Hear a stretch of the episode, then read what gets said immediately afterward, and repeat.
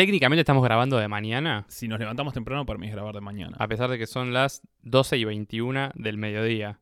Sos un ladrón, amigo.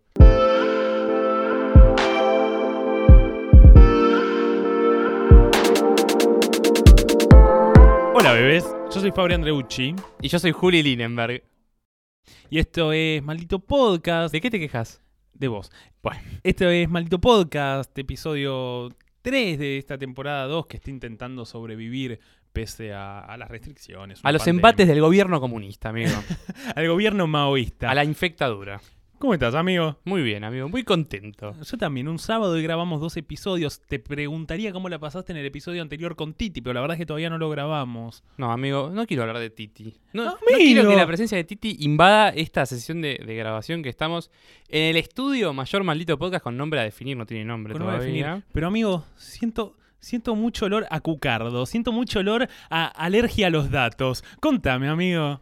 Estamos con Leila Bechara, mejor conocida como Leila Becha, mejor conocida como Becha. ¿Cómo andan? ¿Cómo estás? Muy timorata, ¿eh? Estoy tímida. Sí, Me pone llegate. nerviosa. Llegate, gritate, che, ¿dónde- y ahora. Llegaste temprano. Preparé los choris. Digan todo. Digan todo. Preparé los choris y después me puse tímida. Me servía un montón, ¿eh? Si preparaba choris. Maldito podcast miente. Bueno, ¿cómo estás?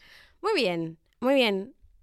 Despierta. Vamos a hacer unas preguntas así como para romper el hielo. Dale. Diga su colegio, su edad y la razón por la que se anotó en agrandaditos.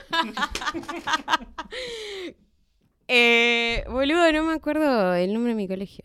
¿Cómo que no te acordás el nombre de tu colegio? No, porque yo salí de la secundaria y el colegio le decían el nacional, pero en realidad no era más nacional. Eh, entonces era el ex colegio nacional. No ¿De me acuerdo el número. General Villegas, provincia de Buenos Aires. Uy, Uy. me está sí. pegando el unitarismo porque no tengo ni idea dónde queda. Yo tampoco, eh, la verdad. ¿Dónde es? ¿Se imaginan el mapa de la Argentina, de las provincias? ¿Se Sí. Imaginan el mapa de la provincia de Buenos Aires, Sí. que es como una P? Sí. Bueno, en el ángulo recto de 90 grados del noroeste de la provincia, Ok. ahí queda General Villegas. Cerca de... De mm, Lincoln. El flaco Schiavi es de Lincoln. Perfecto. ¿Sí? Sí. Bien, Listo. bueno, por ahí. ¿Muchos habitantes? ¿Pocos habitantes? Eh, pocos, pocos. De- bueno, depende de quién seas, pero pocos. Tiene, debe tener 30.000 hoy. No Wow. está tan mal. Amigo, está muy mal. No, mentira. Entonces terminaste el secundario y te viniste para, para Capital. Me vine para Capital. Eh, o sea, mis viejos son de acá de Capital igual. Mi mamá es de Caballito y mi viejo es de Lanús. Ah, hija del enemigo. Hija, del, hija del porteñismo, sí. Eh, ellos eh, se mudaron al interior y ahí me tuvieron a mí. Pero toda mi familia es de acá. Entonces, eh, cuando yo me mudé para, a los 18 para estudiar, mi hermano ya estaba viviendo acá, estaban mis abuelos, mis tíos, como que estaba la familia. Ahí va. Y antes de, de- de hablar nosotros un poco de vos, con lo poco que sabemos, eh, sin importar el género, porque a Maldito Podcast no le interesa el género, pero sí los estereotipos, ¿preferirías salir con alguien muy rugbyer o muy futbolista? Eh, los dos te pegarían por igual, ¿no? Qué rancio. Para mí te pegan distinto. Te pegan distinto. Sí. Uno- Bueno, uno, te pero patea en te- el piso, el otro no. Eh, futbolista, me parece. Sí. Sí, tengo que dar argumentos. Pero por Estaría bueno. Eh, por la, eh, porque cultura más popular, ¿no? Digamos. O sea, son ricos que se hacen ricos. Me gusta pensar eso. Sí. Y esa es otra construcción de la subjetividad que alguien que nace rico. Claro. Que en general, bueno, no todos los rugbyers, no all rugbyers. Me gusta la aclaración.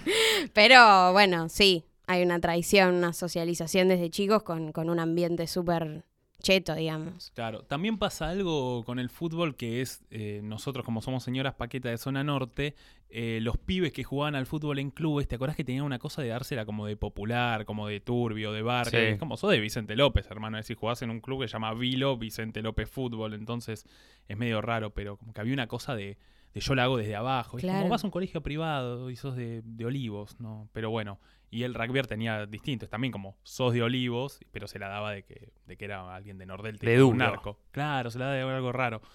Pero bueno, futbolista, me gusta. ¿Saliste con algún futbolista en tu vida? Eh, coger. Salir, no. No sé. ¿Coger no es salir? ¿Salir no es coger? Coger no es salir. Ah, me gusta ese planteo. Ok, sí, igual estoy de acuerdo. estoy de acuerdo, estoy, estoy de acuerdo. No podía. Pero sí, o sea, no, coger es coger. Es, lo que pasa en, en Tinder un poco, lo que pasa en Grindr, ponele. Salir es tener citas, ¿no? Alguna. Está bien, lo acepto, lo acepto. Pero bueno, eh, ¿por qué? ¿Por qué Leila? ¿Por qué Becha? ¿Qué sucede? ¿Hace cuánto que venimos hablando que vas a venir acá? Un montón. Cuando tenía 5.000 followers. Sí, Porque ahora es un influencer, un influencer cucarda con 15.000 followers casi, ¿o no? Casi, sí, por Qué ahí. bien, estás ahí. Y allá hace mucho que venimos hablando con ganas de que venga, pues te conocimos a partir de Lady Brie, Por amiga en común, amiga del podcast. Y siempre nos copó mucho lo que decías, nos resultabas muy inteligente, se puede hablar de muchas cosas con vos, como desde muchas cosas relacionadas a la política, de cuestiones más de base, como si te cogerías un rugby o no. Entonces es muy divertido y sucedió, lo pudimos hacer. El año pasado fue muy complicado dado el panorama cuarentenal, no pandémico, porque ahora está peor ese panorama. Mal. Y aquí estás. Y acá estamos. Y acá estamos. Eh, ella tiene su mate, naturalmente. Nosotros el nuestro. Pero, eh, no mentía, amigo. ¿eh? Pero, pero bueno. Y, amigo. ¿Sabes qué es lo que más envidio de que tengas 15.000 followers? Decime. Que tenés el swipe El up en las up. stories. Mm. Pero por supuesto que sí. puta. Pero. ¿sabes qué es? Bueno, no sé, yo trabajo como community manager, ¿no? Obviamente que el swipe up fue la alegría de la vida. Y cuando Instagram me dejó volver a compartir posteos en historias, Sí, eso nos pegó a nosotros los pobres también. sí, a todo el, a todo el mundo. Sí. ¿Cómo van a sacar la ¿Cómo van a? Qué, qué vigilante, muy de bigote. Yo creo que fue una estrategia muy increíble, si se cumple mi teoría, que es que eh, hicieron la de sacarle algo que le gusta mucho al usuario, devolvérselo y fidelizar a la gente con la plataforma. Ah, como que quedaban como, ah, los Sí, escuchamos. porque antes habían hecho cambios tipo de poner eh, los likes arriba y ponerte el market y los reels, qué sé yo, y a la gente eso no le gustó nada. Entonces, cuando volvieron a traer el compartir en historias, como que terminaron de decir, bueno, a la gente va a seguir en Instagram porque le devolvimos algo que quería mucho. Ah, me gusta esa teoría conspirativa. De hecho, Muy una- algo que pasó con Instagram rarísimo es que sacaron la sección de actividad, es decir, algo importantísimo, pues son las interacciones, para poner el market. Es decir, para vos Instagram es más importante el mercado, naturalmente, Obvio. que eh, las interacciones. Que ahora para ir a las interacciones tengo que ir al inicio, arriba, y es como, pero dale, maestro, debería ser al revés. Pero bueno, así se manejan nuestros amigos. No estamos por eso. No estamos por eso. No, yo quería preguntarle a Becha si se anima, arre. ¿Sos CM de quién? ¿De Biondini? ¿De Spert? No, calculo que pagarían bien, ¿no? Ellos. No sé. pon- ¿Estás diciendo que tu empleador no, paga bien? No, para nada, para nada. Pero hay que hacerle. Yo les cobraría mucho eso, eso quiero decir. Sí. ¿Por, O sea, por cuestiones sí. ideológicas? ¿o Sí, por supuesto. No, si vas a dejar tus convicciones de lado, Al menos al menos de que. Sí, al menos que valga la pena. No, al menos que de Eh, algo. Soy CM de un organismo del Estado que se llama ACUMAR, Sí. que es el organismo que se De encarga Riachuelo, de ¿no? limpiar el riachuelo exactamente. Sí, trabajo ahí. Bueno, amigo, ¿Y formalísimo. ¿Cómo, cómo viene la limpieza del riachuelo? Viene, ¿Viene? viene, qué sé yo. Sí, no sé, es, es complicado. Es complicado porque tenés que urbanizar, digamos, todas las villas que están al lado del riachuelo porque esas digo, no tienen cloacas, entonces Obvio. los desechos van al riachuelo. Y todo eso es como algo integral, no es un barquito nada más que saca basura del río. Como... Tienen que pasar muchas cosas, pero bueno. La ciudad la sigue gobernando la reta. Amigo, ya arrancó. Ya la arrancó. Ya arrancó. Más, Perdón, tenía que tirar. Está muy bien. Ah, de pasaron hecho, muchos minutos. ¿Escuchás eso de fondo? Es Sol que encontró un lo-fi de la marcha peronista. No sé cómo, pero lo encontró. de hecho, justamente algo que tenemos anotado acá es que tu bio de Instagram es me gusta el rol del Estado. Es decir, ya está, está ahí en ese comentario, está oculto y está muy bien. A nosotros nos gusta mucho y estamos un poco cerca tuyo, ¿por qué mentir?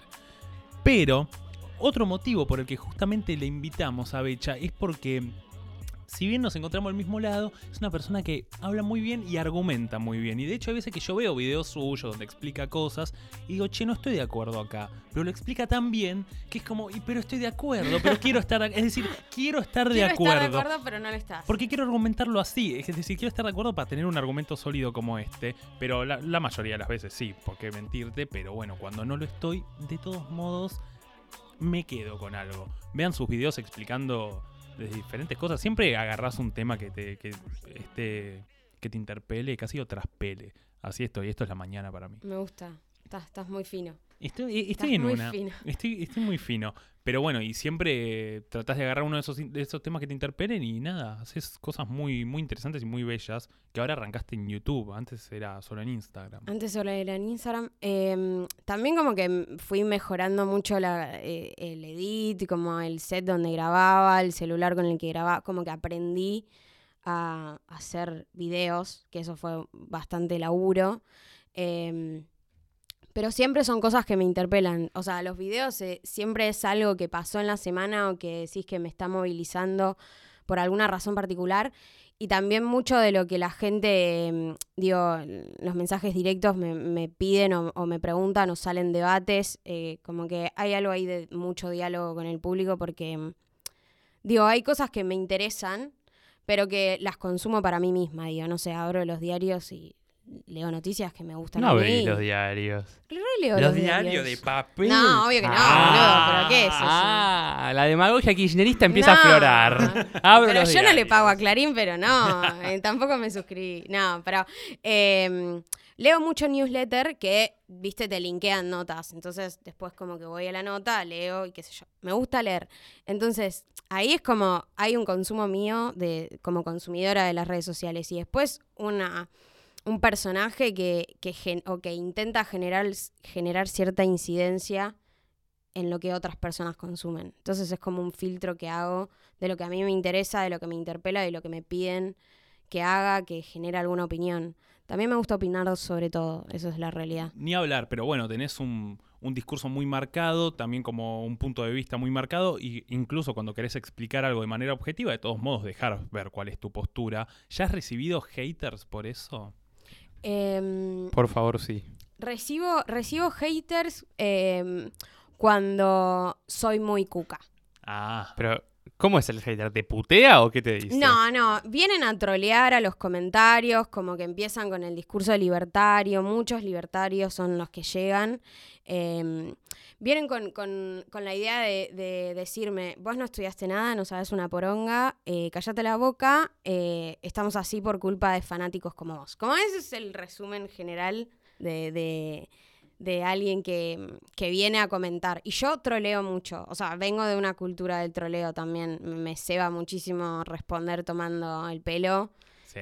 porque también sé que eso genera interacción en, en el posteo y, y algoritmo, digamos, ¿no? Funciona, sí, Si alimentemos no, al ni lo, ni lo haría, pero un poco me divierte. Sí. Ya debe haber como un punto de persona con followers, influencers o como te guste llamarlo, con seguidores eh, máximo, que es cuando puedes empezar a borrar los comentarios, ¿no? Porque en este momento igual está bueno que te sirva. Es como alimentas al monstruo. ¿Por qué vez- borrarías los comentarios? Hay gente que los borra. Ya cuando se enoja, bloquea, borra los comentarios, como lo están puteando por Cucardo. Hay algunos, viste, que los ocultan ahora. Y podés ver los comentarios ocultos. ¿Sabés que los oculta solo Instagram? El ¿En otro día- serio? sí, yo no oculto, ¿Posta? yo no oculto. Y el otro día alguien me comentó con una mala palabrita, pero no era mala palabra. como- Y Instagram lo ocultó solo porque podía contener mensajes que ofendían a otros. Qué bigote. Sí. Pero bueno, te dicen que no estudiaste nada, pero vos estudiaste. Y, Pero de- yo estudié. y algo muy interesante, así que contanos. Una carrera donde nosotros también estuvimos cerca, pero no nos animamos. Eh, soy licenciada en Ciencia Política de la Universidad de Buenos Aires.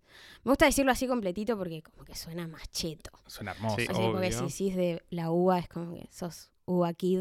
Me molesta un poco el UBA Kid, pero bueno, soy UBA Kid. Eh, eso solo, sí, no estudié más nada. Pero bastante. Me Bueno, recibí. pero somos compañeros F Sockers. F Sockers. Sí. Exacto. ¿Les gustó F Sock? Yo No, no, yo soy no. diseñador, nada que ver. Yo, yo, yo estaba entre Derecho, Psicología y Ciencias Políticas y dije, eh, diseño gráfico. Me gusta. Esto soy. Así que ustedes hablen de FSO. En cambio yo... ¡Ay, la carrera de...! etcétera. Eh, a mí me gusta, a mí me gusta FSO, que es bonita. Faba dice que no es bonita. Tal vez su belleza está oculto en que es horrible, se viene abajo. Tienen, tienen en aulas asientos de misa, son asientos de misa, los viste, y bueno, todo empapelado, pero yo encontré poesía ahí.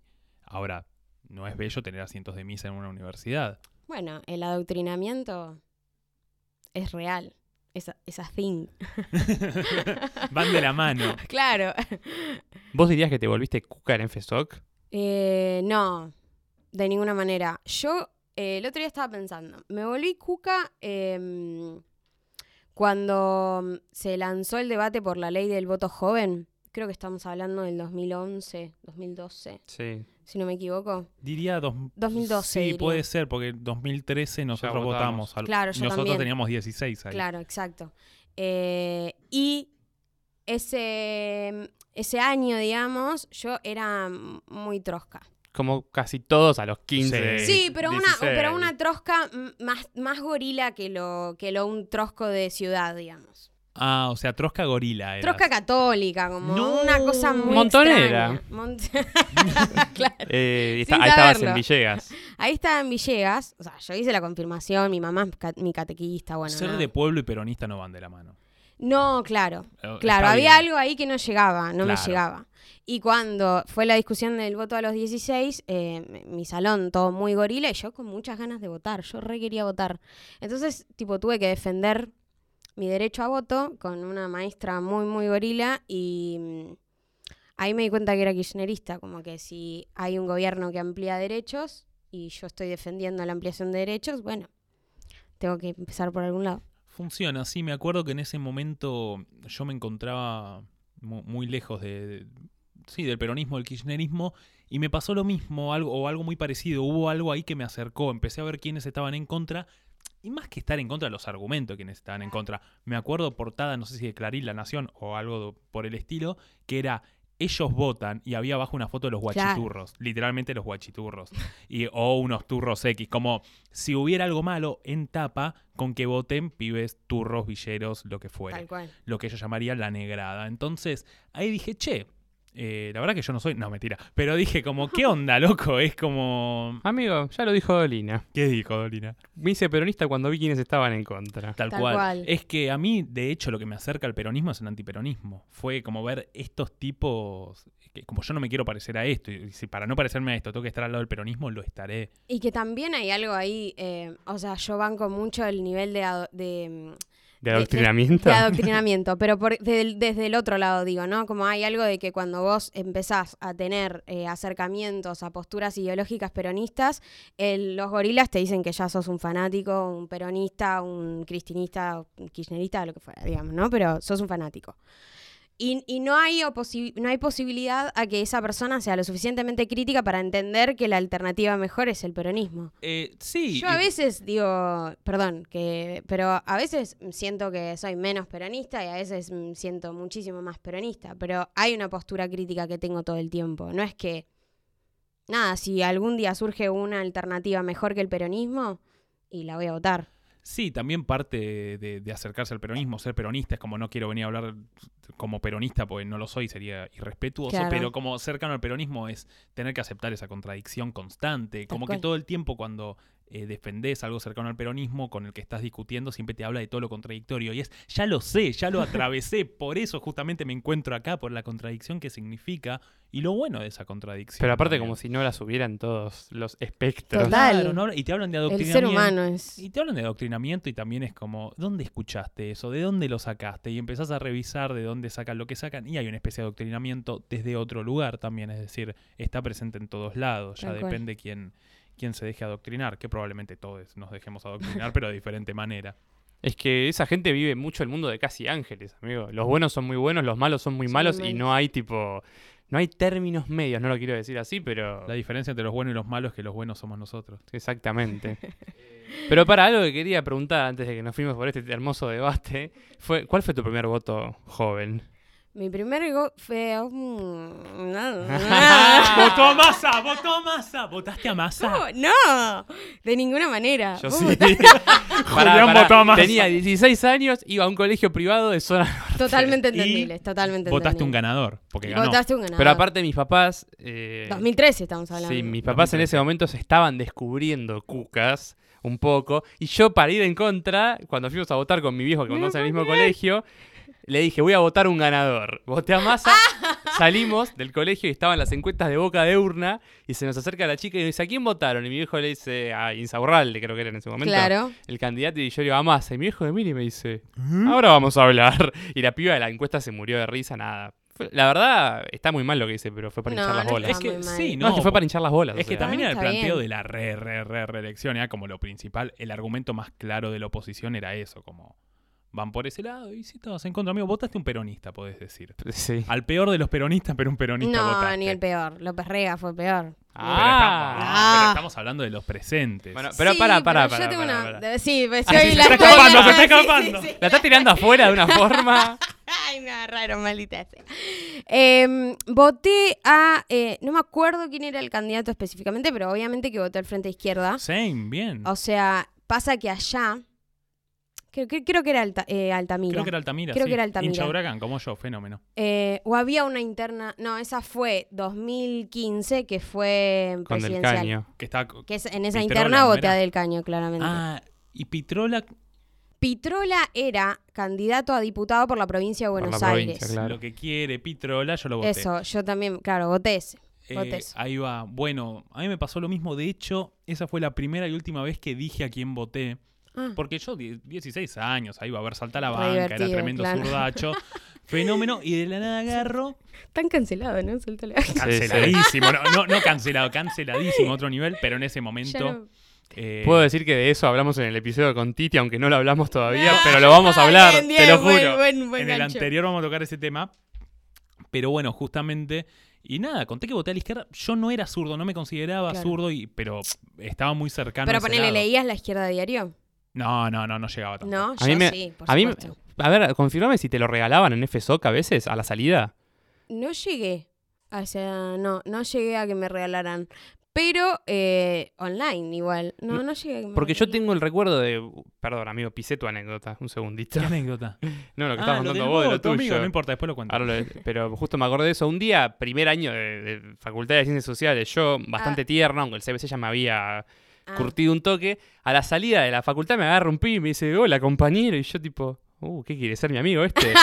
me llamo Nico, soy del PJS, de no sé qué, sociales. Sí, sí. tipo, toma, me vos ya le estaba dando el celular, amigo. amigo, me, me dio el, me dio la izquierda diario en papel. Y volví en el subte leyendo la izquierda diario y dije, no. No, eso, salta a la banca. Además me acuerdo de que salía con, con una piba que militaba en el Partido Obrero y me llevó un par de veces. Yo dije, che, esto está buenísimo. Y mm, nada, cuestión que lo voté y le dije a mi familia, nada, voté a la izquierda. En realidad se lo dije solo a mi viejo. Le dije, che, no lo botoníes.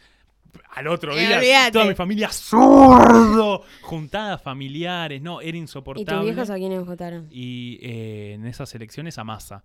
Y me recontra corrieron de, de zurdo y dije, toda mi familia, mis Claro. hermanas, tipo, dije, no, nunca más, nunca Claro. más cuento. Yo también, amigo, te corrí por zurdo. Vos jamás, amigo. Vos me corres por... Por derecha. Ahí va. Pero bueno, eh, de hecho, está muy bien que nos pusimos a hablar de esto, porque algo que tenemos anotado Sí. es que a partir de, de estos tiempos extraños que corren, no tenemos tantas ganas de hablar de pandemia, COVID, qué sé yo, pero sí de cómo ha afectado a ciertos sectores y en este caso podemos hablar de las carreras de humanidades, que, mm, que es algo que dos carrera de comunicación Los- de la UBA. los tiene muy cerca ustedes. Perdón que lo haya. hay que pero decirlo. me divierto mucho. Pero bueno, esas carreras están muy cagadas a palos, están muy un poco baqueteadas últimamente, pero justamente por el año que corre y cómo es a una especialidad o una carrera que algo que hablamos con Julia ayer es que, por ejemplo, algo que se habla mucho de la UBA es que es una universidad que tiene todas las de perder en algún caso. Se viene abajo, no la financian como la tienen que financiar. Y lo que sí los mantiene arriba siempre es el- la calidad docente y los alumnos que tiene en muchos aspectos. Es decir, eh, no sé decirle pasión, pues es una palabra que no me gusta, pero el empeño que hay con querer enseñar y que sea una universidad pública y que se haga valor de eso, un valor real. Eh, pero bueno, justamente se perdió eso, como lo más valioso que tiene, que es estar ahí, que es estar en la universidad, que es estar en el espacio, habitar ese Total. espacio.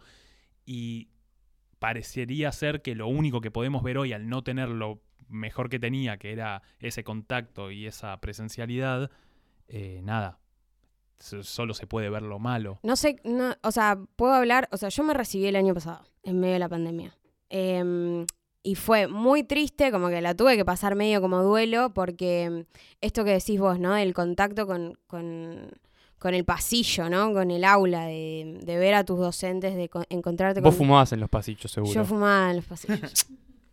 sí, yo era de esas. Y además toda la vida política, porque yo eh, empecé a militar eh, en la facultad en el 2015, en mi primer año de, de facultad.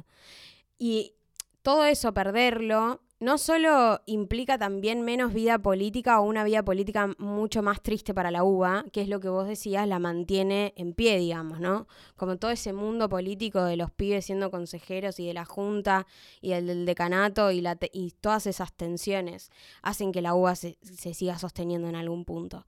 Em, yo creo que igual eh, la gente de la UBA sigue siendo muy privilegiada, como que no, no, no veo tanto esto que decís de, de que haya sido muy golpeada, como de última lo que no han sabido hacer es poder hacer análisis de, la sociedad, como que al principio de la cuarentena salieron un montón de cientistas sociales muy conocidos con la sopa de Wuhan a, a escribir cosas sobre el fin del capitalismo y qué sé yo, y al final Dios una mío. verga.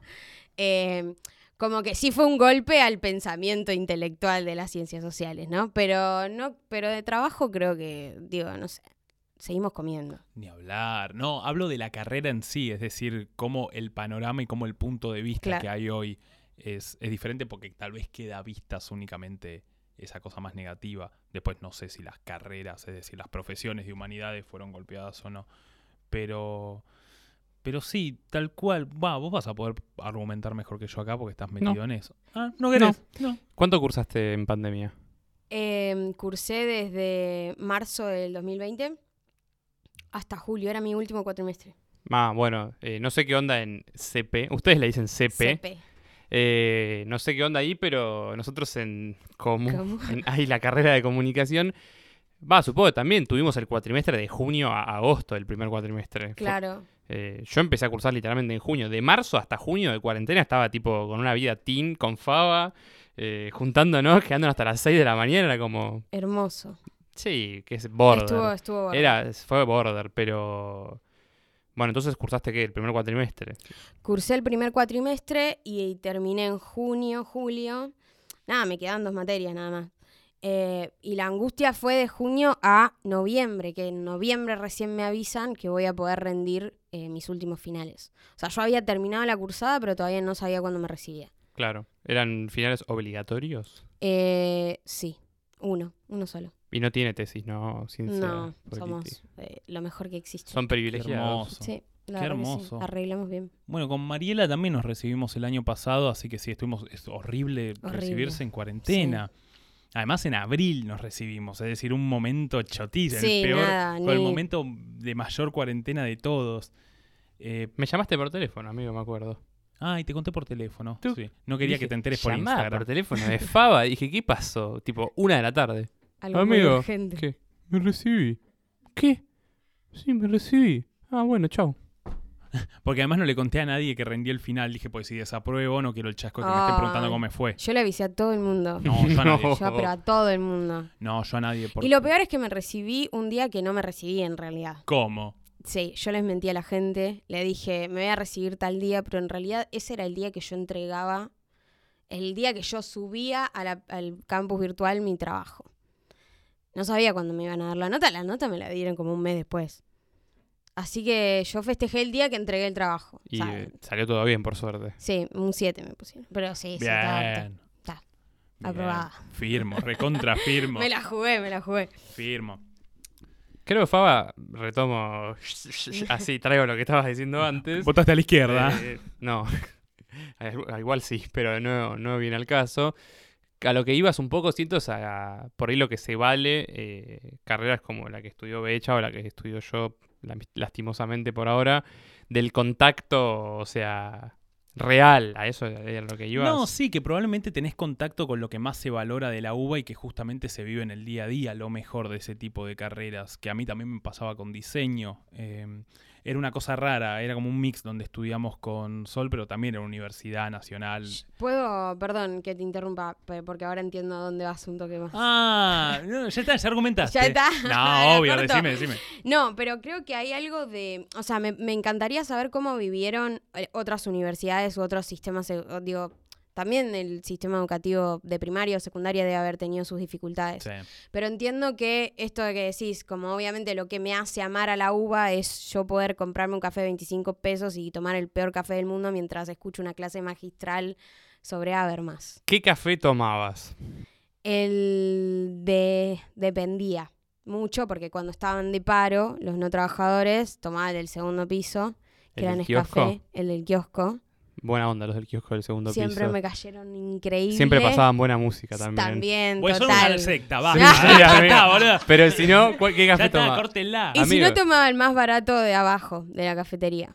De la cafetería, cafetería o de la cafetería del sexo. No, el sexo no le daba plata. Porque dependía de quién estaba en el centro de estudiantes. ¿De qué mierda hablan? El sexo es el centro de estudiantes. Sí, sexo. De, las, de la Facultad de Ciencias Sociales. Sí, sí, sí. Las iniciales son E C-E-C-S-O. Bueno, algo que tenemos anotado acá. Un día hacemos una clase y todos tienen su nombre. Todas las facultades tienen el nombre del centro de estudiantes. En filo se llama Cefil, por ejemplo. Pues están re locos, ¿qué quieren que les diga? bueno. ¿Qué te pasa, comunista? Algo que tenemos anotado acá, verdaderamente, es que también con esto de, de que solo queda a flote probablemente lo malo con estas situaciones, que se termina perdiendo mucho de lo mejor de aquellos mundos que un poco cagado a palos están. Y eso pensamos también con la política, por lo menos nosotros hablamos y notamos que está empezando a haber una especie de despolitización o desmotivación a partir de la política con todo este tema, con este marco pandémico, con lo que está pasando en el país, e incluso yo, eh, erróneamente y de manera muy pifiada, hay veces que me encuentro en la postura de creer que la política no va a solucionar este problema cuando únicamente se puede solucionar con política y políticas este, esta situación, ¿no? Tanto nacional como Mm. mundialmente. Pero bueno, está empezando a ver y no sé si será de, de lo que se pierde justamente de lo bello de, de la política y de militar en política, o de por lo menos tener una participación y ya, o no sé, pero por lo menos nosotros notamos eso y de la nada me encontré también parado ahí. Como che, hay momentos que yo también me encuentro un poco despolitizado y está chotísimo, yo sé que está mal. Bueno, ¿qué pasará con los que buscan que se despolitice todo? De hecho, pasó en el país en, en los 90 muy ferozmente. Se intentó un poco durante el macrismo despolitizar, como saquen la política de las aulas o estás muy politizado Claro. y comentarios medio raros. Pero ahora estoy notando que está empezando a tener un efecto real como no pudo tener antes. Yo creo que pasan dos cosas diferentes. Eh, primero me parece que, mm, no sé si coincido totalmente con la idea de que está despolitizado o que hay como... Digo totalmente porque me parece que lo que pasa es que siempre en momentos de despolitización la causa es que no hay un futuro visible, digamos, ¿no? Como esta idea de, nada. ¿Qué, qué hay después de esto? Cuando no hay una imagen de futuro, no importa de, de qué categoría, ¿no? O sea, la nuestra será como más justa para todos y la de otros será de otra forma, pero, pero está eso ahí. Con la pandemia no hay nada, digamos. No sabemos si las vacunas van a seguir funcionando después de un año de colocar. O sea, como hay cosas ahí que se nos escapan muchísimo. Entonces, sí, creo que eso, no hay nadie que lo pueda resolver, incluso cuando tengamos muy claro que siempre es la política la que puede resolver las crisis o, y por el otro lado, creo que está eh, la intención de ciertos sectores de la población de despolitizar justamente para poder avanzar con sus programas que son políticos. Que siempre los tuvieron. Que siempre hecho. los tuvieron y que siempre fue el modus operandi, idiomas, de- desde que existe el mundo para acá, siempre funcionaron de esa forma. Alejar a la sociedad de la política. Sí, da- de, de- de no comprometerla a que hay algo que el solo hecho de discutir socialmente implica que alguien se tiene que, que parar de algún lado, ¿no? En, en algún Claro. lado. O una postura muy ejecutiva de déjamelo a mí. Como nosotros nos claro, encargamos. sí, como- gerencial, totalmente, totalmente. Si vos le haces creer a la gente que no tiene nada que hacer porque no sabe resolver sus problemas, digo, bueno, la gente, listo, yo quiero una vida eh, normal, estar en mi casa, ver la tele, tranca, no tener problemas. Ir a laburar. ir a laburar, eh, qué sé yo, ya, tomar mi cafecito y listo. Eh, mientras nos hacen mierda por detrás. Pero el problema es que eso nunca termina sucediendo. La gente siempre o le vas a tocar el bolsillo o le vas a ampliar derechos. Como una de dos va a suceder. Y la gente se va a dar cuenta, no es boluda, digamos. Ni hablar, ni hablar. Pero.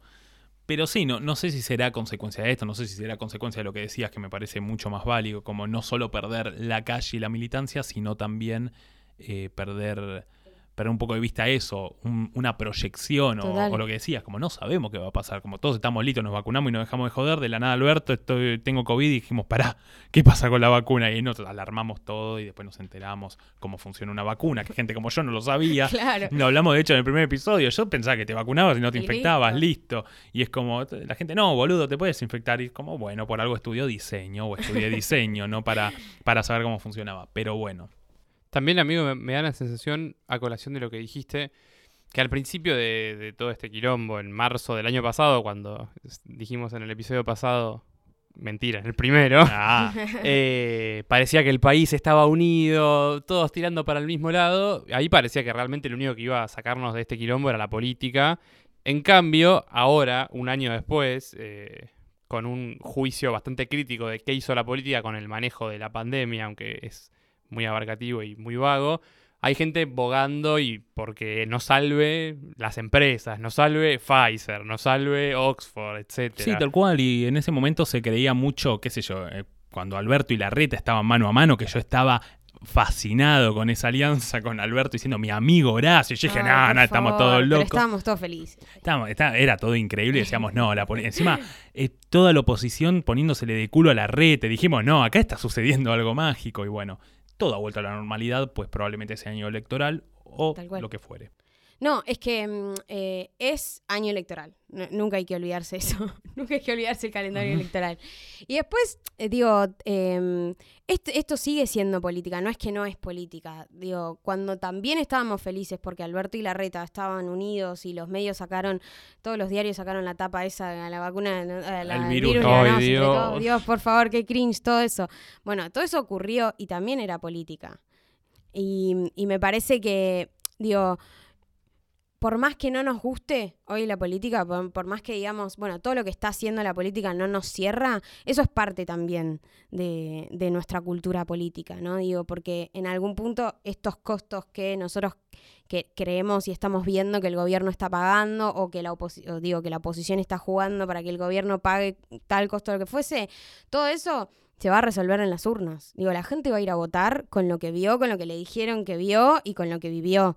Y ahí es donde, digo, los gobiernos populares casi siempre intentan responder a lo que pasa en las urnas y, lo- y bueno, la oposición veremos qué, qué sucede y cómo juega también ese juego. Pero para mí siempre hay política, por más que no estemos muy de acuerdo con lo que están haciendo. Claro, sí, de hecho la postura despolitizante es Está increíblemente política esa postura. Eh, saquen la política de las aulas.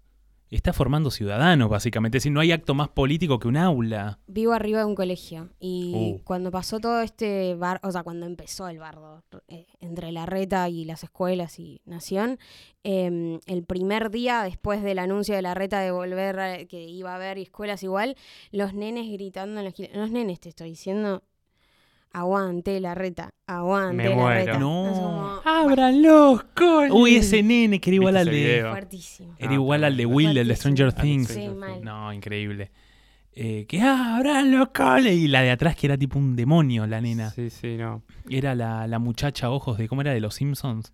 Bebé ojos de botón. Ahí está. Yo creo que no está mal, porque nosotros también nos gusta que los nenes hagan la B y canten la marcha peronista. Eh, ¿Sabías que a mí no me gusta? ¿A vos tampoco te se va? A, a mí no me ceba los nenes. Que, A mí no me que- se van los nenes, punto. Primero eso, tal. Primero eso, eh, por algo aborto, etcétera, para que no haya nenes. Y, pero por otro lado, eh, no me gusta en general porque también, normalmente cuando creces y te volvés adolescente, esas cosas te las dijeron tus viejos y hay un momento en el que te querés oponer rotundamente. De hecho, a mí lo que me acercó mucho al peronismo es querer estar en contra de la posición de mi familia. Entonces, esos nenes que hoy cantan Aguante la reta, probablemente es que a lo- dentro de unos años sean compañeros de, de. Becha. Y los nenes que están haciendo la B probablemente... eh, No, no creo. O sea, conocí unos cuantos. ¿eh? Nosotros teníamos un amigo. Compañero, barra- no. Nosotros teníamos un conocido, me acuerdo que era recontra Cucardo, empezó a laburar para el gobierno de la ciudad, se empezó a poner a su familia, chau. Pero recontra macrista ahora. eh, Nunca fue un verdadero peronista. No, no sabes lo que era. Y- Teníamos 14 años y el Sí, chabón. era como basta, era, flaco. tipo, no ve que tengo 14 años. ¿No ¿no ves, ve que- no estamos en zona norte, papi? Tipo, no me estamos en zona norte jugando, pero tipo Cucardo, me acuerdo. no me viste la cara, pa. Las marchas del 2013 eh, en contra de la re, re, re, reelección de Cristina, ustedes se van y dejan el aire en 19 en sus casas y Uy, a, marchar. insoportable. Era eso. Y era obvio que lo escuchó en algún lugar y ahora Y es obvio. recontra macrista. Entonces, Qué fuerte, qué fuerte. El No. rol del aire acondicionado en la El- última dictadura militar. sí. Sí. No, no, es como, déjalo al pibe, que se vaya curtiendo en eso solo, ¿viste? No lo mandes a cantar Aguante la reta. Además, pobre nene, Dios mío, no. Pobre nene, sí. De- Después quieren frenar el bullying, Dios mío. Dije, quieren frenar, no dije que se lo merezca. Y no lo dije porque está grabado. Ah.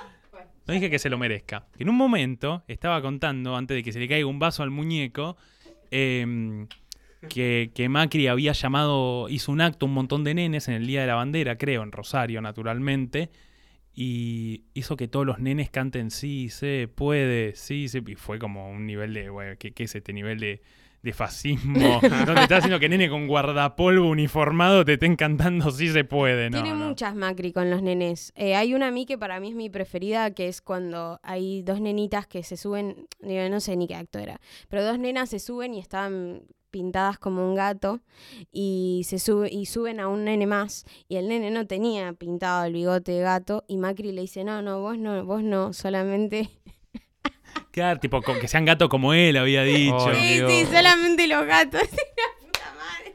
El no, no, vos no, es verdad. muy fuerte No me, da mucha de eso, risa ¿eh? Ah, es increíble. Qué y bueno, personaje ¿eh? a- hablando de momentos de Macri, nosotros subimos una historia porque en Instagram, porque en algún momento Macri con sus argumentos, normalmente argumentos muy que recurren mucho a la metáfora y normalmente el país es como una casa y si entra más plata y ese tipo de explicaciones me donde nunca, gustan donde nunca ¿Te se habla de política. Me, pa- em, me parecen un recurso que eh, bien utilizado es divertido. Pero si, si solo hablas de metáfora, No, es decir, no si solo podés. hablas- la metáfora acaba siendo alegoría y si simplemente haces alegorías de Tal la cual. política, entonces nunca hablas de política. Entonces, bueno, eh, es lo que Hay, sucedía al- con... hay, hay una frase que me gusta mucho que, que decía Axel Kisilov, eh, o que dijo varias veces y para, para mí es re clave, que es cuando alguien te está hablando de economía y vos no le entendés es porque te está mintiendo. Y yo lo aplico un poco a todo. Cuando alguien te está hablando de algo que como que no termina de cerrarte, para mí, digo, no le creas. Y banco mucho que hay algo que hizo Cristina, perdón, ahora me pongo en cuca, A ver, modo cuca, eh, pero hay algo que hace Cristina muy bien y que a Alberto le falta mucho, que es explicar una política pública la- o la que está anunciando y, y contextualizarla. Por eso hablaba mucho también Cristina. Por eso ¿no? usaba las filminas, Alberto. en- Pu- Cuando usó las filminas estuvo muy bien, pero ahora últimamente no está explicando demasiado. claro, pero una cosa es explicar y otra cosa es metaforizar. Y de hecho, también estoy un poco a favor y un poco en contra de lo que decía Axel, porque lo que podría decir es que también si alguien te está hablando de eco- economía y entendés todo, yo también desconfío un poco, porque por algo... Es que ahí es la metáfora de la casa. Claro, por algo soy diseñador gráfico, es decir, por, por algo él está, en este caso no es ministro de Economía, ¿no? Pero es decir, por algo él es economista, no tenés por qué entenderle todo. Está bien que te lo explique, pero también está bien que haya cosas en donde no puedes terminar de acceder eh, y que te lo expliquen está fenómeno, pero bueno, Medio también... elitista igual, no poder acceder. Mm, Pero no, no poder acceder porque no te lo expliquen, sino porque por algo él es ministro de Economía, que no lo es ahora, y yo no. Tampoco estoy de acuerdo con el personaje como Milei, que todo el tiempo te revolea números, test y Tal data, cual. y es como, bueno, hermano, no te entiendo y simplemente siento que tenés razón porque no te entiendo. Eh, es aquella retórica Claro. romana, es la retórica romana de adornar eh, todo lo que estás diciendo simplemente para quedar como una persona más inteligente y que yo te crea. Pero tampoco creo que hay que explicar todo con metáforas. Y esa historia nos ha llevado a un hermoso recuerdo de Macri, en el que de- decía, tratando de argumentar algo, pensando eh, evidentemente que está diciendo algo inteligente, dijo, para eso sacamos una ley para que seamos todos felices y ya está, se acabó. Probablemente te acuerdes, probablemente no, pero es Sí, muy claro. divertido. Macri tenía muchas de esas cosas de que se levantaba un día y decía, una final Boca River, que haya público visitante, público local y que se juegue así. Fue como, a las dos horas salió el ministro de su y dijo, no se puede hacer esto. así, tenía muchas de esas, pero bueno, amigo. Sí, Un le- soñador. Un soñador, además cuando empezó a ir todo mal, que hablaba, pasamos una tormenta, y es como, basta, Mac, basta de armar de metáforas, y después salía a defenderlo gente como casero haciendo la metáfora del flan, que después Ay. un diputado nacional lo usó como ejemplo, a vos te hablo Bullrich, Eh, senador, no diputado, Pobre por Bullrich, favor. ¿viste? Pobre Bullrich. Eh, senador, sí, senador, senador. pero bueno, volvemos, pobre Bullrich, es verdad, no, no lo tengo que bardear. Pero Alfredo Casero sí lo podemos Pero Alfredo. Casero sí, por favor. Dios mío. Bueno, le hemos preguntado a nuestros oyentes a partir de una serie de chistes que tuvimos que cortar porque no daban, eh, que nos digan un proyecto de ley. Un proyecto de ley falopa, como aquel de Macri de ser felices, y se nos ocurrió un juego. Primero los vamos a leer y vamos a elegir el mejor y el más falopa, y vos con tu capacidad que yo hablé de antes de argumentar y de convencer, vas a tener que explicarnos con terminología política inentendible y muy metafórica por momentos para que se entienda por qué demonios debería ser aplicada esta ley. Ok. Ay, qué miedo. Este es nuestro juego. Pero primero vamos a leer y Dale, reírnos dale. un poco. Arrancamos con Luli Santamaría que dice, para que los porteños no puedan subir a la montaña, ya que es barilochense. Muy elitista. Sí, sí, la gente barilochense que No. se la da de interior no es interior, es otro país. Muy Eso, sí, es otra. Sí, no me rompan. Es Suiza, Son, son otro país. sí. son otro país. Sí, sí, sí. Está lleno de alemanes y paisajes suizos, son otro país. Y gente con plata, Y gente con plata. tal cual. Esta me gusta, amigo, porque va a lo que decíamos antes de que no, no nos cabe mucho a los nenes. Valen Tomás, o Tomás dice, proyecto de ley para que prohíban los cochecitos en lugares con mucha gente. Sí. Impecable. Totalmente de acuerdo. Llévalo a UPA, ¿qué te Un pasa? estacionamiento de cochecito. Y dejaba al nene solo. claro. Lo dejaba atado en un playón de Ay, ¿dónde estacionamiento lo dejé? 8B, 8B. abajo del sol. No, tipo ¿Qué los piso de era? los de los los shopping antes, que era tipo Elefante 3. Y que buscar un Hermoso. Elefante 3. Dios mío, qué gringo era eso. Proyecto de ley para que la pizza sea gratis. Firmo. No sé qué tanto, pero firmo. Pero habría que elegir una, co- Insostenible. una comida nacional para que sea gratis. ¿Qué comida nacional harían gratis? Los pastelitos. No es tan caro. No es una comida. ¿Qué, qué es, amigo? Un libro. No, no, no es, no es, no puedes Es una obra literaria. pasteli- No, la pastelitos. gente, claro, se Pero es de una- hambre. Pero es una comida. No, yo creo que haría o las empanadas o... Y pero una empanada tampoco saca el hambre. No, bueno, una. Ah. Pero que si es un- gratis un pastelito es- por es persona vas a ilimitada, boludo, que- claro. Uno por día, amigo. Y bueno. No me sirve. Bueno, la verdad, ustedes, al final, las leyes no siempre son por necesidades, a veces son por deseo. Buena. Uh, esta está. Por ejemplo, el fútbol para todo. No, no. Oh. Es una esa te la necesidad. discuto, Es una, esa te la necesi- discuto. es una Es necesidad. una necesidad nacional.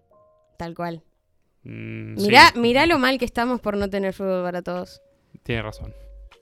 Adhiero. Es verdad, no, no hay fútbol para todo y hubo una pandemia, está completamente ligado. Llegaron. lleg- Alguien en China tomó sopa de murciélago Porque porque, no no, pudo. había fútbol para todos. Porque no pudo ver a Boquita por la TV pública. y se tuvo que ir a un mercado. y ahí, porque le obligan a consumir para poder ver el partido en el bar, pidió la sopa de Pidió la murciélago. sopa de murciélago. Ahí claro, tenés. exacto. Banco mucho la- el hilo. Soy Emma.g. Dice, para que todos cojamos una vez a la semana mínimo. Si no tenés chongo, se te asignará uno de oficio. Me encanta. Sí, algo Me medio prostitución, pero, pero, pero bueno. Uno de oficio, sí. ¿Quién le paga? ¿Le pagan bien? ¿Quién lo paga? Preguntaría el enano. etcétera. Y además, ¿cuál es el tema? O sea, se le pagaría a la mitad de la población, porque hay una mitad que quiere consumir y otra mitad que debe acceder. O a menos que ese chongo hay No, pero no tenés. Para mí te tenés que El tema es que, Hay gente no, que el por ahí tema no es lo que si quiere. eso mm, la veo complicada, porque ponele, ¿no? Vos tenés un, pa- una- un porcentaje de la población, me, me quedo con esta. Para, la está defendiendo ya. No, no, No, la no está, la está tirando abajo. ¿La vas a argumentar? ¿Querés La que- tengo que defender. A ver, va- vamos a pasar de la pelota a vos. Vas a tener que elegir dos o tres. Y ya estás eligiendo una. Ya estoy, es que esta me gustó. Bueno, entonces vas a defender este proyecto de ley. Me gusta este, sí, lo voy a defender. ¿Por dónde arranco? Ha- Hay que hacer como la fundamentación. ¿Vieron alguna vez un proyecto de ley? Que hice? Sí. Teniendo en cuenta, Sí, considerando Los que... vistos y considerando. Los vistos y considerando. Yo creo que eh, parte del concepto de capital erótico es un concepto que, eh, que, bueno, últimamente está muy, muy en auge, digamos, como la gente lo está empezando. Primera oración y ya no te entendí. Capital erótico es aquello que tenemos eh, como personas y, y que es erótico. Un OnlyFans. Sí, digamos, nuestras curvas, ponele, nuestra belleza, nuestra forma de seducir, lo bien que cogemos, la forma del pene, no sé, pueden ser un montón, la voz, qué sé yo. Vos sos rico, amigo de Capital Erótico, entonces. Tenés mucho Amigo. capital erótico. Bueno, dejémosle argumentar.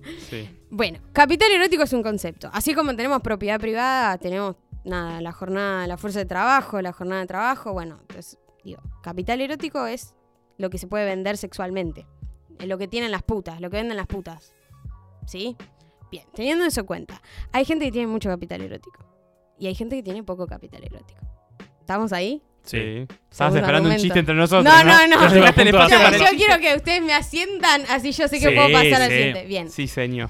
Teniendo en cuenta que hay una redistribución desigual del capital erótico en nuestras sociedades, ¿Pero por qué? no vamos a. No, no hay forma de comprender cuál es el origen de la desigualdad de la riqueza. Del Del capital, erótico, erótico. en este caso. Bien, me gusta, me gusta. Porque si nos ponemos a pensar que es natural, podríamos terminar en un nazismo, no queremos En un eso. Claro, no, no somos esencialistas. Me gusta. Se puede construir el capital erótico, pero bueno, depende de muchas cosas. Teniendo en cuenta que hay una redistribución desigual, lo que termina sucediendo es que hay gente que puede acceder y gente que no. a desarrollar sus relaciones interpersonales.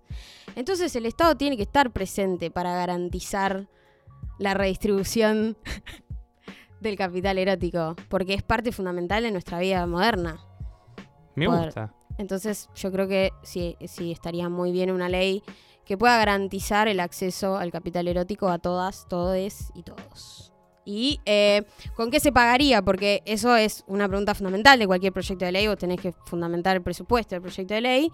Eh, bueno, habría que, que, eh, desarrollar un esquema de impuestos para aquellos que malutilizan su capital erótico. Y digo, no sé, habría que pensar un poquito más, pero eso se lo dejo al Ministerio de Economía. Más impuestos que le poner, no te alcanzan ya. Y pero mm, sí, a los que, digo, no sé, A los que no. a los que tengan más cosas. O ¿Más sea capital que erótico? les tengo... No, no sé si al- no hay Uh, que- les cobra a los lindos. O sea no. Bueno, Va- podría ser. Va a venir La podemos pensar. un rico, va a venir Susana a decir, les tengo que pagar el sexo. ¿Viste? La declaración de Susana me encanta. Está, es encanta. muy bueno. La otra vez compartió un audio trucho de Alberto. Sí, mi vida. La amo. Mi abuela. Pero bueno, ha Sí, quedado claro, sí. que sos regulacionista y no abolicionista en, este, en esta explicación. Tal cual. Muy bien. Te dan un número. Vos tenés el número 7 y a vos te pueden dar del 7 para abajo, es decir, 8, 9, 10, 11, 12. No te pueden dar un 6, Eso di- dijiste para abajo, pero te dan para arriba. pero para abajo en decir en términos de capital erótico. Mayor el número, menos capital erótico. Ah. número 1 Ah, puesto ¿pero ¿Por qué 1. me haces esto? A ver, ah, ok. Nú- número uno puesto de mucho capital erótico. Para mí ser al revés. No, número 1 es la hegemonía, amigo. Vos número decís un 1. ranking me estás pidiendo, que haga un ranking. No, yo estoy diciendo, te asignan un número. Ok. Por ejemplo, yo sería Ah, 39 millones. ¿cuánto capital erótico tenés? Bueno, siguiendo con los proyectos de ley, Cuesta.Jonathan dice: Nadie va a poder tener más de un caniche por persona o un núcleo familiar. Supongo que será grupo familiar. Estoy de acuerdo. Estoy de acuerdo, pero me parece que se quedó corto. O ¿Por sea, qué? yo pondría más restricciones. ¿A los Medio caniche. Claro, porque uno por grupo familiar es. O sea, ponerle que todo el mundo se pone de acuerdo y podría haber un caniche por familia, me parece un montón. Ah, ¿viste? Entonces yo es tipo uno por cuadra, ponele. Ah, y, y- Uy. y po- por manzana. Y porque si justo no el se que ponen está- a ladrar entre sí. está al lado de tu y casa, por manzana. amiga. El único de mi cuadra está al lado de mi casa. Ese caniche. Lo- lo- Ya, ya lo dije, para mí todos los perros chiquitos se tienen que morir. Todos. No son perros. No son perros. Me da más veces- lástima la vaca que me come en una hamburguesa que un caniche que se muera. El mejor caniche es el caniche muerto. Así que no. Dice alguien que tuvo dos caniches. Por eso sé que los odio. Porque no me querían dar un perro de verdad. Yo no entiendo si. Porque no todos. Hay- conozco caniches tranquilos, pero no entiendo si qué pasa ahí. El primer caniche que tuve era un perrazo, no, no ladraba nunca, se escapaba como un bobo, como todos los caniches, vamos a perdernos. Y eh, vamos a perdernos rey con los lentes y se perdía, pero y así desapareció. segundo? Y el segundo lo regalamos, lo tiene una ex mía. No. Lo ama, para mí muerde todo el tiempo. ¿Viste la gente que se toma como a gusto y divertido que un perro muerda y sea territorial? Y es como, chao, regalado, rey. No, no, claro. Sí, de ninguna no, no. manera. Nunca tuve perro, así que. No, Además, No. tener perro chiquito es siempre estar- gato. Ah, sí, bueno. amo. Tener Sí. perro chiquito es estar a favor del maltrato animal, básicamente. Coincido. Te- tener un, un bulldog francés con esos problemas de respiración, se mueren a los 8 años, tiene la cabeza enorme, nacen por cesárea la Para mí sí, cualquiera que sea como raza pura, que están tipo genéticamente alterados, esos, no son raza pura, entonces, ¿no? Una raza entiendo pura inventada, es Sí, decir, los De ese tipo, los que son como hecho de criadero. Sí, Sí. está inyectadísimo, no sé, Sí, sí. nació. Siempre tienen muchos problemas. Para mí es como una paja. Sí. Agarra uno de la calle, ya fue. Como Booster, amigo. El Exactamente. perro de Julián, no, por favor. Eh, igual el viraje del caniche que pasó de ser del perro de Perón al perro de los gorilas. Qué locura. Tremendo. Y bueno, siempre se robaron todo. Ahí está, eso es como, como lo que dijimos antes de los niños. El niño que cantaba Aguante la reta. Bueno, el caniche estaba con Perón y mirá dónde está ahora. Mirá dónde está ahora. Porque lo criaron peronista. Prohibir la existencia de las pepas la galletita. Escuchame una cosa, Ana ¿Pero qué le Paurrieta. ¿Vos querés que nos recaguemos bien a trompadas? Sí, no, Seguro la no, no. Habana, a ver si- y a ver si me dura un round. Eh, Santi Conte, nuestro amigo Conte, con quien hicimos el episodio de bilardismo, dice algo increíble. Una ley para exterminar del país a los hinchas de Boca y River, Boca con B corta y K y River con B larga, y todo lo relacionado a las instituciones. Un fenómeno que diga esto a alguien que es de Racing, cuyo club llaman la Academia, pero bueno, en contra de todas las instituciones. que se muera. Ah, Boquita. No, River. Uy, amigo. Te das cuenta que ser peronista y de River es una contradicción, ¿no? No, para nada. Es, es muy contradictorio, nada. eh. Mirá que yo no soy de Boca. ¿Vos decís que es muy contradictorio? Para mí es muy contradictorio. Si sos peronista, sos o de Racing o de Boca. O de central, tipo una cosa así. Claro, no. No. para mí es al revés. Tipo, No. si sos de Racing, sos peronista. Pero Perón, Era Pero de es de Boca. Racing. Perón no, de no. Boca. Racing y Boca, se, se Néstor y contradice. Cristina. Néstor es de Racing. Néstor de Racing. y Cristina, Cristina de es gimnasia. Gimnasia. Encima Cristina tiene ese audio donde dice yo me pongo muy contenta cuando pierde Boca. Cancelada, Uh, reina. No, ya está. Eh, igual Conte esto lo dice porque está en contra de todo esto que De la joden mucho en, en Twitter y eso con Bover, que es el único que se habla, que es Boca y River. Bover, Sí. increíble. Sí, no existe otro club en la televisión. Fran Fernández del Campo dice, proyecto de ley para que todas las semanas haya maldito podcast. Lo amo. Amamos. En Ojalá. cierto Rey. momento era ley. Sí. En 2019 podíamos decir que era ley, pero Posta. bueno. Pasaron cosas. Ley para que, se, para que se extingan las palomas. Déjalas en paz. A la paloma no te hacen nada, la verdad. Un bicho que come asfalto, es gris, relacionado con la paz, viste, en el cristianismo y de golpe es un bicho nefasto, es una rata. No sé si es tan nefasto. Viste que cumplen su, su función antirraticida, no sé, que, o sea, se comen ratas, algo. ¿Cómo la paloma va a comer rata? Boludo, la- la- los, los animales que son, no sé si comen rata, pero algo comen. Los, hay animales que están hechos para control de plagas. Sí, pero no la paloma. La paloma de originalmente sí, pero bueno, después hubo plaga y nadie y después trajeron aguiluchos para que se coman palomas. ¿No se acuerdan esas noticias? Sí. Pero la, la- la paloma mata una rata. La paloma mata algo. Cuando la A trajeron de España la- mataba algo. No sé de dónde la trajeron. Anda a googlearlo. Pero, Pero, si es no un es- bicho inútil que come asfalto. Asfalto. Por eso es gris, amigo, sí. ¿Cómo va a comer asfalto, boludo? No, yo sé que Anda a come. Pero, pero, pero es un bicho inútil que come pan que le tira un viejo Bueno, en algo una debe, plaza. algo debe hacer. O sea, o- Cagar o, autos. poliniza, Sí, no sé. Y hace ese ruido horrible. Acá Teo Levitt, compañero de Comu, dice para que ninguna carrera universitaria dure más de 5 años. Estoy un poco de acuerdo, ¿eh? O sea, vos decís que haciéndola en tiempo y forma no dure más que eso. Sí. Porque vos sabrás muy bien que los planes de estudio de la UBA dicen tiempo estimado de carrera 4 años. Y Y después la a veces metés son ni en 73 pedo. materias por cuatrimestre. tipo, dale. Banco, sí, no sé, igual hay carreras que... ¿Qué, qué, qué puede durar más de 5 años? Ingeniero nuclear. Un hijo. Yo bancaría que duren lo que duran ahora, pero que nos sirvan para más cosas. O sea, ah, hacerlas más largas. Y sí, Rey, porque si me voy a recibir, o sea, nada, eso, el título no te sirve. Ah, déjame ser, claro, periodista, ya si O sos. sea, te- ¿Periosidad? que sea de doctor de entrada. doctor. Ciencia políticas, doctor. O sea, que no haya de grado y que ya sea doctor.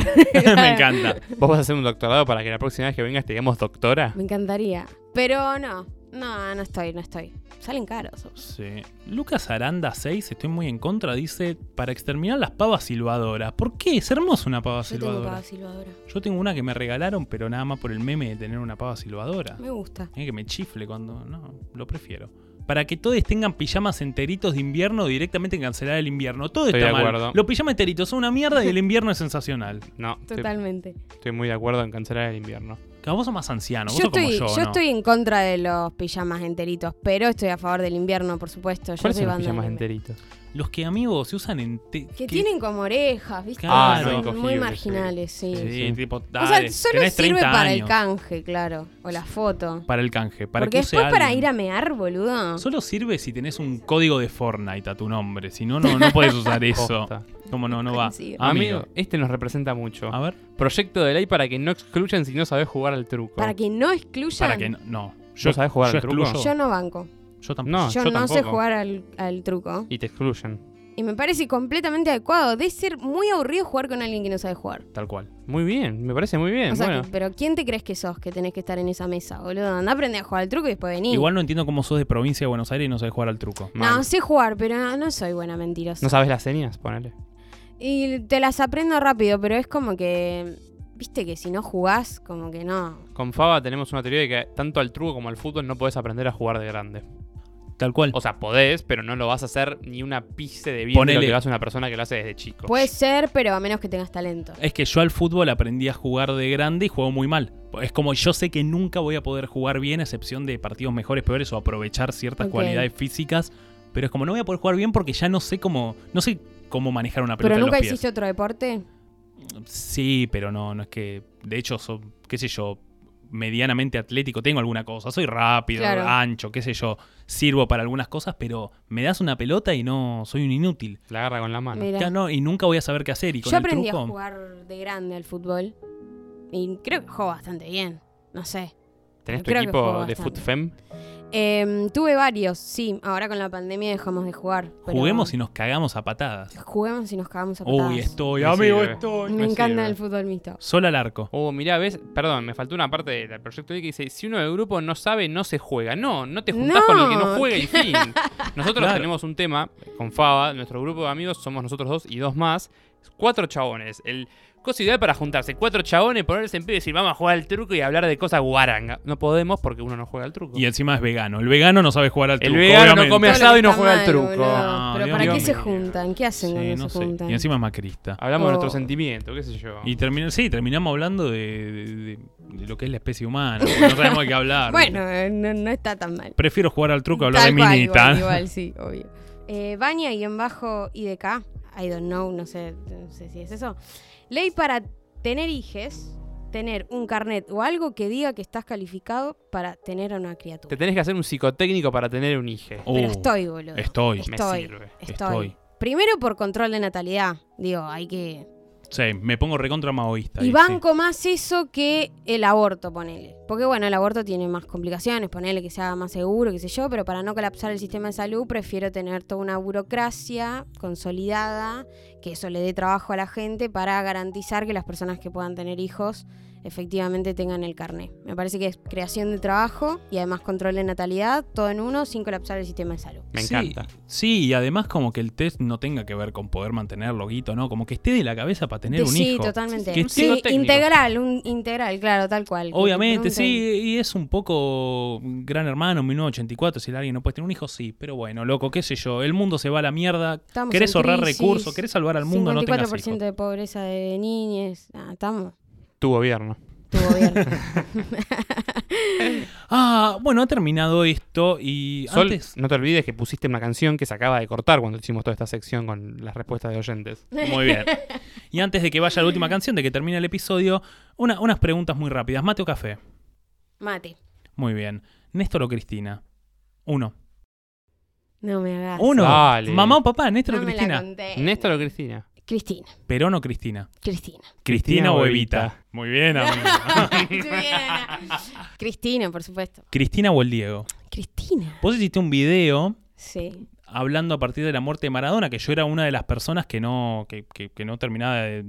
que estaba a favor de quienes lo defendían, pero que yo me, tipo, sí, si Maradona Diego, me chupa un claro. huevo. Chau. Y Julián lloraba. Vos Y- también. No, no, no. yo- ¿Vos yo- también yo- lloraste? no, paradójicamente, no, yo paradójicamente me angustié siendo una de las personas que. Eh, Diego, ¿Vos boludo". estabas en la postura políticamente correcta? Un poco, sí, un poco no, como ha- hay un punto que es inargumentable, que es eh, si ha violado, ha violado. Pero bueno, salgamos de ahí porque no importa. Pero vos hiciste un video explicando por qué lo bancabas y me gustó mucho. ¿Te gustó? Y yo, tipo, apenas se murió, no yo diciendo como ni un pedo. No estaba de acuerdo y me gustó el video y lo que decías me parecía muy interesante. Para, para mí hay, hay muchas cosas para profundizar del Diego. Está claro que fue un ídolo, no sé si que- queremos hablar mucho del Diego, pero Ya empezaste a hablar. Para el final del episodio. Pero es algo cultural, eh, ¿entendés? Como en, en el, en el sujeto argentino, digo, significa muchas cosas. Y uno no puede borrar eso intencionalmente. No, la gente no se puede poner de acuerdo y decir, che, bueno, a partir de ahora cancelamos al Diego. No lo lloramos. Y criticamos a todas las personas que lo están llorando. Como, bueno, Ah, si crees que gilada. funciona así, y son medio nazis. No, no, e- eso es una gilada. Eso es una gilada. Eh, yo donde siempre me encontré en contra es en el lugar que se lo ha puesto y las cosas que se le ha permitido y el daño que le han hecho al muchacho, que él lo decía en su momento más lúcido, dijo. Yo estaba en Fiorito con un piso de tierra y de golpe estaba en Dubái y me preguntaban de economía. ¿Qué sé yo cuánto va a estar el dólar, maestro? Decía. cual. Entonces, como también está el daño que se le ha hecho, no el que él hizo. es pero que, bueno, la- claro, la idolatra- idolatración. sí. idolatración. y endiosamiento del Eso, tipo. eso, y sí. Y, Y- sí es un problema, pero bueno, después las consecuencias también. Porque además nació bajo un sistema que le dijo vos no vas a llegar ahí porque sos negro, porque sos pobre, Sí. y llegó y es como y de golpe le revolearon eso. Pero bueno, es un debate. Pero incluso estando muy en contra de muchas cosas, lo escuché y dije, che, loco, la verdad que está buenísimo. Otro argumento hermoso de por qué defiendo a Maradona es el de Dolina, que es como ya está, ¿no? Al de Ingrid Hammer, amigo. Sí. No, Dolina defendiendo a Maradona es lo mejor que me pasó en la vida. ¿Cómo sí? Loco, aguante el Diego. Aguante Dolina, aguante el Diego, aguante Cristina. Encima se lo defiende cuando era técnico de Argentina. Sí, claro, en el en momento. una, en una. Después del que la chupen. No, hermoso. A una que, a una que le dijo. eh, Nos representa, una cosa No, así. Que tan bien, seguí defendiendo a alguien que tan bien nos hace quedar con los medios internacionales. Y Dolina le dijo cipaya provinciana. No, no, De gente como usted siempre. ¿no? Dijo Maradona lo defiendo por gente como usted. Chao. ¿Quién Bueno, es tu peronista menos favorito? Tu miembro del gobierno menos favorito. Pa, qué difícil. Bernie. Bueno, entonces, Sí, sí. ¿Bernie o Máximo Kirchner? Tenés que eliminar a uno. Pero esa pregunta es, ¿en serio? Es muy fácil, Es muy fácil, ya sé. Ah, Esto está ver, llevando a otra pregunta como la que hicimos con. Ay, qué miedo. Eh, dale, sí. Ah, Máximo Kirchner o... Kisilov. Ahí vamos. Máximo o Kiss and Love. Las segundas siempre son más complicadas. Es la idea. Eh, a mí me pasa que. mm, em, ay, Máximo es grandioso. Máximo es grandioso y Axel Jugando es. a la Play, sí, increíble. juega muy bien. Amigo, sos un lanatista. No, Máximo es muy, Sí, es muy sé. bueno. Máximo es muy bueno. Me voy a quedar con, con Kisilov. con Kiss and Love. Eh, igual, qué lindo es Kisilov, pero qué larguero debe ser hablando. Yo no me lo cojo ni en pedo, eh. Digo, no te puedo. Oh, para de hablarme. Me podés coger que sos Pero se casó con una chica de letras, así que lo- los dos deben Deben ser. no parar de hablar. Sí, tal cual, tal hablar. cual. Pero, bueno, amigo, ¿tenés alguna pregunta más? ¿Tenés algún juego más para hacerle? No. No sé, amigo, dónde íbamos con esto igual. No, nada Yo más le que preguntar- iban a ir No, la a verdad un que lugar no. oscuro. Pensé No, es como la pregunta- Más deep. Como la pregunta del rugby. Bueno, amigo, después de que Leila Becha haya dicho que se casaría con Sergio Berni, está sonando de fondo esa canción que pone Sol cuando terminan los episodios. ¿Qué es Sol otra vez el lo-fi de la marcha peronista? Así que, bueno, Becha, muchas gracias por venir. ¿A quién querés de presidente? ¿A Macri o a Patricia Bullrich? Qué falta de respeto. Esto ha sido maldito podcast. Tiring, ding, ding. Ah, no, no quiso Uh, hacer spot, me chupa un huevo. Ya lo saben, no siguen en Spotify, no, basta. Sí, nos siguen en Spotify, nos siguen en Instagram, nos se suscriben, nos pagan cafecitos y chau. Maldito